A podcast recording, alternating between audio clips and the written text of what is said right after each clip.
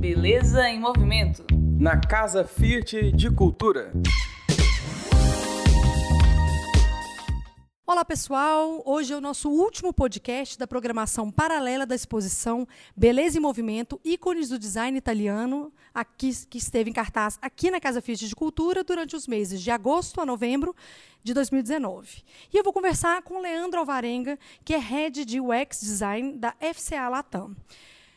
Primeiro, Leandro, seja muito bem-vindo. É, ele participou aqui da nossa programação paralela, fez uma palestra aqui durante o período expositivo da, da exposição.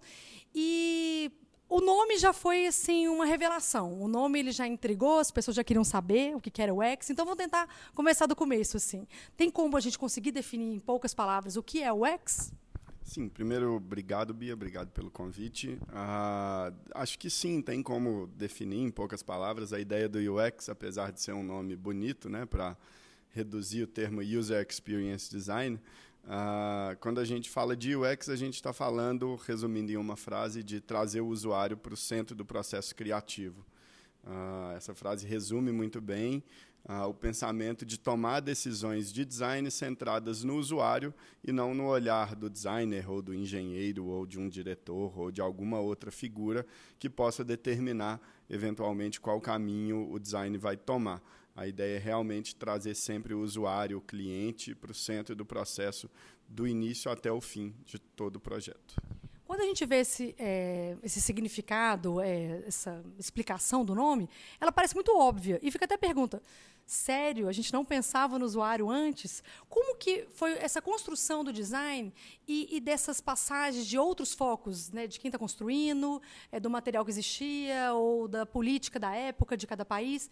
Por que, que o usuário antes ele não tinha esse papel principal e qual que foi a virada para de repente ele virar o centro? O que, que mudou para as pessoas perceberem, apesar de hoje ser uma coisa tão óbvia, porque se é para ele, se é ele que vai consumir, se é ele que vai usar, como ele não era pensado nesse início do processo? É, durante muitos, muitos anos, né, muitas décadas, na verdade, o design ele foi pensado, uh, ele foi olhado de uma perspectiva muito ligada à estética, né, ligada a uma percepção visual, a uma percepção uh, estética mesmo que fosse agradável, que fosse interessante uh, para o usuário, para o cliente final, mas não, não testada e não trazendo o usuário para o projeto como um todo. Né? Então, esse olhar de fazer algo para alguém, sim, ele sempre existiu, mas ah, durante muito tempo com aquele olhar do gênio do design, né? do artista, do criativo, e que também não tem nada de errado. Né?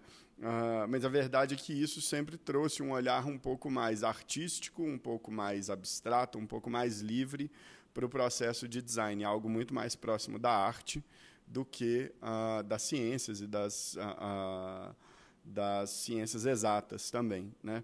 À medida que, com o tempo, uh, as interfaces, os, uh, uh, os processos criativos começaram a se tornar mais complexos e mais cheios de variáveis, percebeu-se aí uma necessidade de trazer um olhar do usuário para dentro desse processo criativo. Por quê?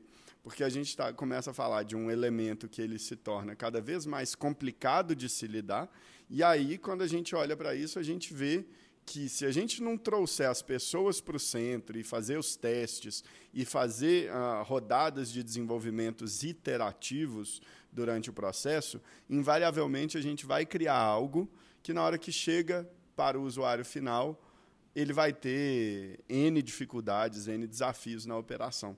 Então a ideia é realmente de trazer essa pessoa, trazer esse usuário para o centro do processo desde o início de forma que a gente possa errar cedo, descobrir os erros cedo, para que no processo, quando a gente chegue já no produto mais maduro, a gente tenha já passado por todas essas etapas.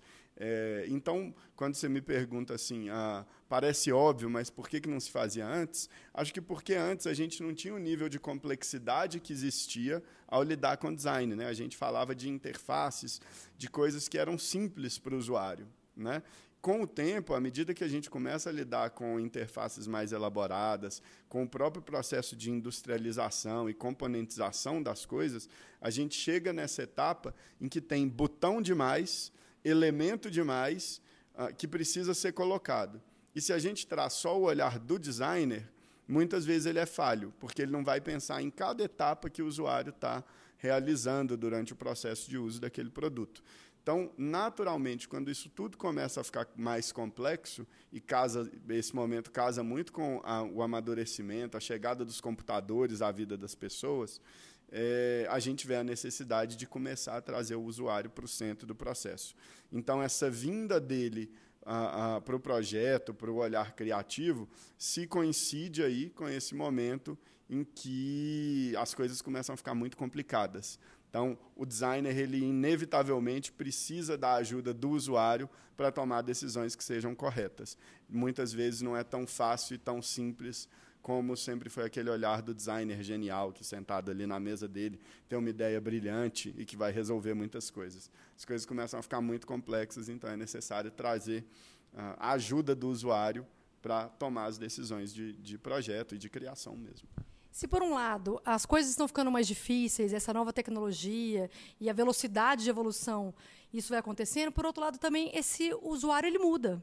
Então, como que vocês conseguem é, esse time de, de entender, de, de, testar com o usuário alguma coisa que talvez nem ele saiba que ele está testando, ou que ele nem saiba que ele precise, ou uma solução para o dia a dia dele que às vezes ele está indo para um outro caminho. É um usuário que está mudando muito, eu acho que hoje o perfil. Se isso fosse feito lá no início, talvez seria mais assertivo, a gente saberia as respostas, até os testes mais tranquilos. Como que vocês pensam esse teste dentro de um mundo onde as pessoas estão tão mutáveis, estão é, descobrindo novos caminhos, onde o caminho certo não é mais esse, é, é, os produtos eles estão tendo que é, pensar numa nova forma de vida que nem a gente sabe dizer que forma que é essa, que é até difícil de pensar no futuro. Então, como que vocês conseguem hoje, dentro de uma empresa, dentro é, de uma cobrança de um produto, de uma meta, de cumprir um cronograma, ainda assim pensar num usuário desse tão incerto? Bom, então, uh, muito legal essa pergunta, porque na prática, né, quando a gente começa a olhar para um usuário que ele é mutante, que ele é mutável e que a gente precisa responder às necessidades dele, a gente vê uh, o nascimento de uma colaboração entre designer e usuário, né, quase que um trabalho em conjunto que precisa ser feito. O que eu quero dizer com isso? Uh, o, o, designer, ele obviamente ele não tem todas as respostas, mas ele tem uma noção muito clara de processos, de criação, de desenvolvimento. Por outro lado, o usuário, na maioria dos casos, ele não vai saber verbalizar muito bem o que, que ele quer, o que, que ele precisa. E nem é esperado que ele nos conte o que, que ele quer. Na verdade, a ideia é que a gente possa, com as expertises de bons designers, bons profissionais de design, a gente possa criar as soluções e trazê-las para teste, para avaliação. Então, é realmente um processo colaborativo entre as duas partes. É, e aí, quando a gente pensa ah, num usuário que ele é mutável, que ele é mutante, a coisa, e, e como você mencionou, né, ah, num cenário cada vez mais rápido e mais dinâmico, a realidade é que trazer a pessoa para o centro do processo cada vez mais cedo, com maior frequência e com maior velocidade, garante que a gente consiga responder sim cada vez mais a essa necessidade de mudança e de dinamicidade no processo de criação de um produto. Então, a ideia é exatamente essa: é a gente trazer o usuário durante todo o processo de desenvolvimento, com frequência, e não só em pontos específicos no início e no final, ou em um ponto no meio do caminho, mas sim trazer ele com frequência e de maneira pontual esporádica, de maneira que a gente possa, ao longo do processo de desenvolvimento, que pode durar, aí, a depender do que for o produto, seis meses, três anos, quatro anos, a gente vai trazendo ele durante todo o processo para ir garantindo que a gente está sempre tendo o pulso mais próximo do mercado, o pulso mais próximo de todas as inovações e do que é esperado. Uh, a gente não espera, em momento algum, que ele nos dê respostas, mas sim que ele uh, nos traga perguntas para aquilo que a gente está trazendo e desenvolvendo. Então, o usuário ele entra aí como um questionador de todas as soluções que o designer está criando.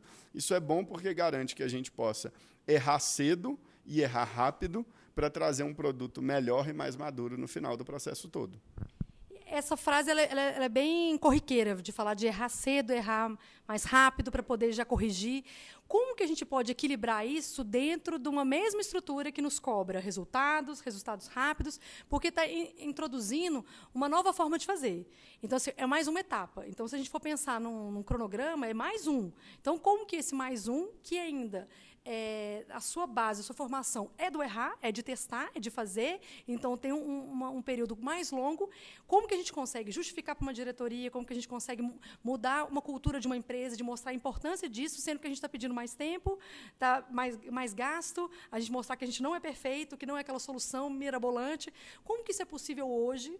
Sendo que a gente tem várias empresas que ainda cobram essa resposta rápida, não perder dinheiro e, e ter ações mais assertivas, sendo que, ao mesmo tempo, a gente pede um espaço é, de, de, teste. Né? Como que a gente consegue equilibrar isso e como que você, na sua experiência, viu que foi um caminho que foi possível ser traçado? É, eu acho que esse é um, um caminho que ele ainda está sendo traçado, né? tanto para a gente quanto acho que para todas as empresas, independente de nível de maturidade.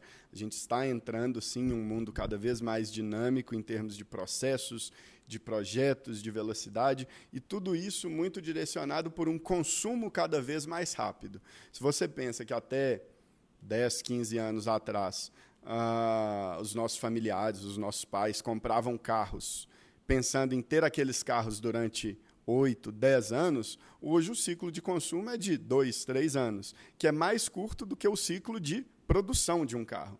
Então a gente está num momento muito importante da história da indústria automotiva em que o ciclo de produção de repente ficou mais longo do que o ciclo de consumo.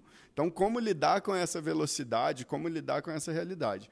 Nesse cenário, ah, quando você fala assim, como que a gente cria o espaço para poder fazer isso, a resposta eu acho que ela está em não tentar criar o espaço no meio do processo, mas sim criar um processo em paralelo que gira o tempo inteiro junto com o processo industrial, de forma a garantir respostas alimentando naquele ciclo, que é um ciclo, sim, mais tradicional. Né? É, então, é uma combinação aí de, de métodos. Né? Ah, querendo ou não, a gente está falando, olhando para a indústria automotiva, de uma indústria que está soltando aí um carro por minuto da linha de montagem, um carro a cada dois minutos, né? nos tempos uh, uh, de maior aquecimento aí de 2012, 2013, era um carro a cada 25, a cada 30 segundos, um carro saindo da linha de montagem. Então, é um processo que ele não para. Então, a, a melhor forma de integrar esse pensamento é não pensar uh, no, na entrada do usuário no processo como alguém que entra em momentos específicos e, portanto, demanda tempo, demanda programação. E sim pensar em alguém que está o tempo inteiro rodando em paralelo ao processo de desenvolvimento industrial. Uh, essa, essa, até o momento, é a melhor forma que a gente encontrou de estar tá presente em todo o desenvolvimento, garantindo que a gente está alimentando as diferentes, os diferentes times, as diferentes solução, soluções que estão sendo criadas. Uh, essa parte, sim, ela é desafiadora, não só para a gente, né, na indústria automotiva. Sim, a gente tem um desafio maior, porque somos uma indústria com mais de 100 anos, que opera de uma maneira muito ligada à eficiência e à, à, à otimização de custos e de tempos. Então, sim, a gente tem um, um desafio, eu diria, maior. Né? Uma indústria que está aí passando por um processo de digitalização que outras indústrias já nasceram dentro dele. Né? Então, quando a gente olha para as empresas de tecnologia, e essa mentalidade ela já está dentro do próprio processo de desenvolvimento, e a gente está plugando este pensamento. Então, é sim desafiador. Uh, por outro lado, acho que existe um olhar de, da indústria como um todo, né, da própria FCA hoje, dessa necessidade de se tornar mais uh, customer-centric, né, mais ágil também, e mais respondendo a essas necessidades de uma maneira pontual, rápida e dinâmica. Uh, isso é bom porque traz abertura para o nosso trabalho. Né? A gente entende que a gente não está mais naquela fase ali água mole em pedra dura. Né? A, a, gente já conseguiu criar um buraquinho ali naquela pedra para a gente poder passar e trazer esse pensamento. Sem dúvida, é um trabalho longo, é um trabalho diário, é uma jornada mesmo, mas a diversão ela está no processo. Né? Então, essa é a parte boa. Enxergando desse jeito, fica, fica mais interessante de se trabalhar. Entender que nós estamos trazendo processos novos, que nós estamos trazendo pensamentos novos e que, em última instância, tem sim que dar resultado. E é aí que a gente ancora as nossas decisões porque a gente está saindo cada vez mais de um modelo onde a decisão ela é centralizada em uma pessoa, em um grupo de diretores, em gerências, e ela passa a ser baseada no consumidor final. Isso aí, em última instância, é aquilo que nos garante hoje que o produto que a gente está criando, dentro de dois, três anos, vai performar. Porque a gente está testando agora algo que vai estar tá no mercado dentro de dois, três, quatro anos. Então, uh, uh, olhando para o pensamento de uh, UX design, ele é, querendo ou não, um pensamento financeiro, porque o que a gente está fazendo é trazer valor para o presente de algo que é futuro. Então, a gente está fazendo um processo que é muito comum quando a gente olha, por exemplo, para mercado financeiro, que é trazer o risco para a realidade presente. Eu posso, se eu quiser, deixar que esse risco se realize dentro de dois, três anos, né?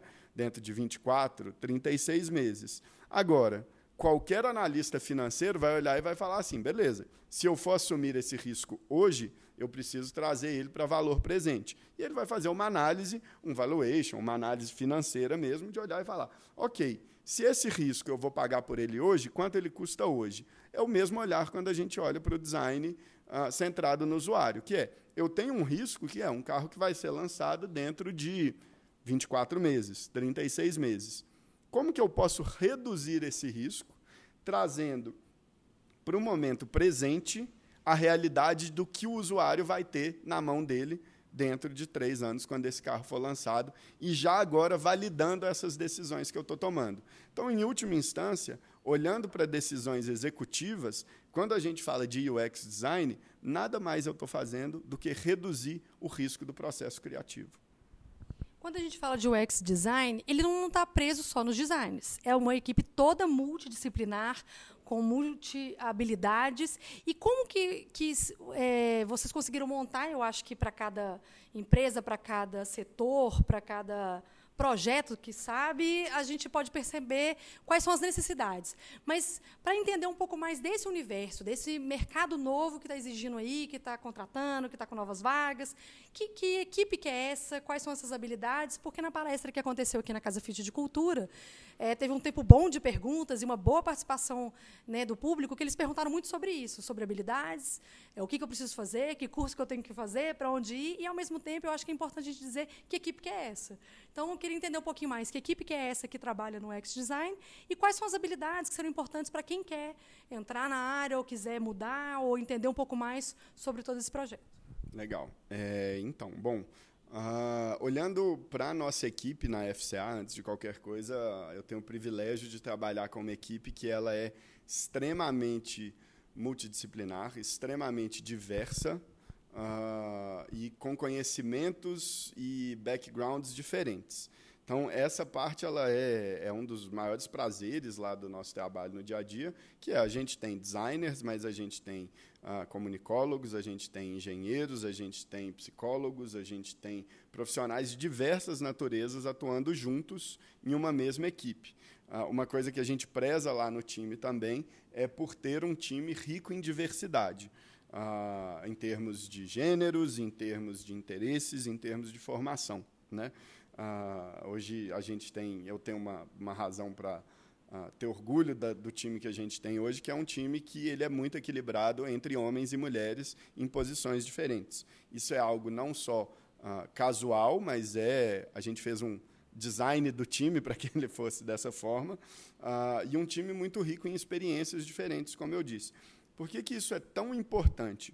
Porque se a gente quer falar com usuários diferentes e criar soluções para usuários diferentes, a gente precisa ter pessoas com históricos de vida, interesses, formações diferentes, para as pessoas poderem efetivamente se colocar nos lugares dos clientes delas. Uh, o que, que eu quero dizer com isso? Como, por exemplo, que eu vou tomar uma decisão uh, para usuários que usam, que vão comprar o meu carro e que podem ser potencialmente 50%, 60%, 70% uh, do público feminino se eu não tenho mulheres na minha equipe. Ou como que eu posso uh, tomar decisões para um usuário que tem uma estatura média X ou Y, se eu não tenho pessoas que podem trazer essa experiência. Então, eu tenho ah, eu brinco que nos últimos meses a gente aumentou a altura média da equipe muito. A gente trouxe uma pessoa com dois metros e dois para a equipe e aí eu sempre brinco, né? É bom porque tem um olhar diferente ali de alguém, uh, uh, de alguém que vai entender como lidar com o carro nesse cenário, né? É, então é muito importante ter esse olhar de ter uma equipe diversa. Isso vale não só para a FCA, mas para todas, todas as equipes de design, em particular de design de experiência do usuário, que é, ok, se queremos entender usuários diferentes, precisamos nós, antes de qualquer, qualquer coisa, sermos diversos e diferentes dentro do próprio time. Então, acho que isso é extremamente importante. Um, formações diferentes, exatamente para poder trazer perspectivas diferentes e, naturalmente, esse caminho de, uh, independente de qual o seu background formativo, acadêmico, ter um interesse genuíno por pessoas. Esse é o ponto mais importante para qualquer time que vá uh, trabalhar com UX design, né? É ter interesse nas pessoas, ter interesse pelas pessoas, né? Uh, quem não se interessa por elas não vai ser interessante de se trabalhar, porque a gente precisa, antes de tudo, partir do pressuposto que eu quero entender quem que é que vai usar, quem que é que vai comprar, quem que é que vai interagir com o meu produto. Uh, então, esse, esse talvez seja o primeiro passo para qualquer pessoa que queira uh, se tornar um bom designer de experiência do usuário.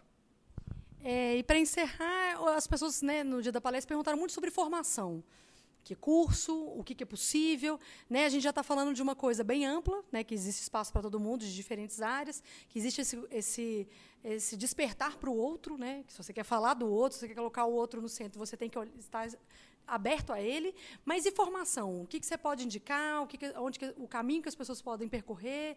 Aonde que elas podem descobrir? A gente tem umas, umas suspeitas, mas assim, é importante dizer para as pessoas que é possível elas encontrarem informação, elas consumirem essa informação para poder traçarem o próprio caminho. Sim. É... Hoje, o, o, o, cenário de UX ele é um cenário que está super aquecido, eu diria até perigosamente superaquecido porque naturalmente quando algo está tá muito muito em voga, muitos profissionais começam a entrar ali naquele cenário sem estarem com a preparação correta ou bem formados, né? Ah, o que é um pouco arriscado, mas ao mesmo tempo é bom porque traz variedade, traz diversidade, traz né, um aquecimento para aquele próprio cenário. Ah, dito isso, o lado bom é que esse é um cenário cada vez mais maduro aqui no Brasil, no mundo como um todo, né, mas no Brasil também. Então a gente tem bons cursos, a gente tem boas formações, tanto uh, de maneira acadêmica formal quanto em cursos livres uh, uh, e formações que são menos, menos formais. Né? então a gente tem bons cursos, por exemplo, em universidades Aqui em Minas Gerais, a PUC tem um curso excelente voltado para design de interação, que casa muito com UX design. Uh, a gente tem boas escolas livres, como, por exemplo, Gamma Academy, Terra, entre outras, que trazem uh, formações boas em termos de, de design de experiência do usuário. Claro, cada uma delas com suas particularidades. Né? tem vários uh, organismos, e isso talvez seja o ponto mais interessante, que quando a gente olha para o design de interação, para o design de experiência do usuário, a gente tem uma comunidade que ela é muito coesa, muito próxima e muito ativa. Então, a gente tem organizações como o XDA, que é uma organização global, uh, descentralizada, baseada no ambiente digital, então que ela é acessível para todos, né? Uh, é só buscar online que vai encontrar, e a partir do IXDA, uh, que é focado em design de interação, né, interaction design, uh, é possível encontrar aí várias portas onde quem está interessado nesse mercado pode abrir essas portas e acessar diferentes soluções, né, diferentes formações, diferentes conhecimentos. A gente tem a Interaction Design Foundation também, que é uma organização internacional que oferece diversos cursos, diversas formações. Uh, temos o Norman Nielsen Group, que talvez seja a base em termos uh, formativos uh, acadêmicos de literatura ligada ao universo do design de interação e do design de experiência do usuário.